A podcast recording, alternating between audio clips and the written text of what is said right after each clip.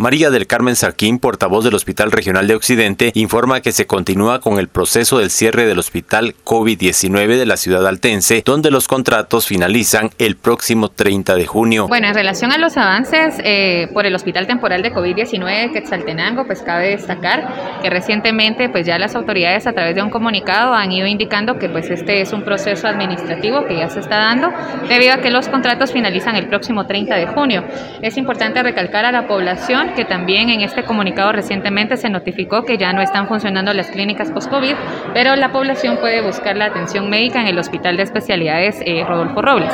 Sin embargo, también el Hospital Regional de Occidente continúa con su mesa técnica, la cual está conformada por trabajadores de este centro asistencial y del Hospital Temporal de Quetzaltenango, quienes están trabajando en todo lo que es eh, pues la recopilación del equipo que se tiene allá, la atención a, pacientes que se está dando en ese lugar, que actualmente tenemos tres pacientes hospitalizados por COVID, y que luego pues va a continuar todo este proceso administrativo para que después del 30 de junio eh, pues ya se puedan recibir las directrices en relación a, a la ubicación de los trabajadores, que esta ha sido pues una pregunta bastante constante. Los trabajadores que están allá pues van a ser reubicados en otros centros asistenciales para que pues puedan continuar con sus labores. En este caso, la atención de las clínicas post-COVID, que ha tenido una fuerte demanda, eh, ¿solamente será en el Hospital Rodolfo Robles? ¿Qué piensan hacer? Sí, eh, en las clínicas post-COVID estuvimos atendiendo a más de 4.000 pacientes eh, que fueron pues atendidos por las secuelas del post-COVID. Se dio la opción del Hospital Rodolfo Robles, pero también recordemos que los puestos o centros de salud están a la disposición de la población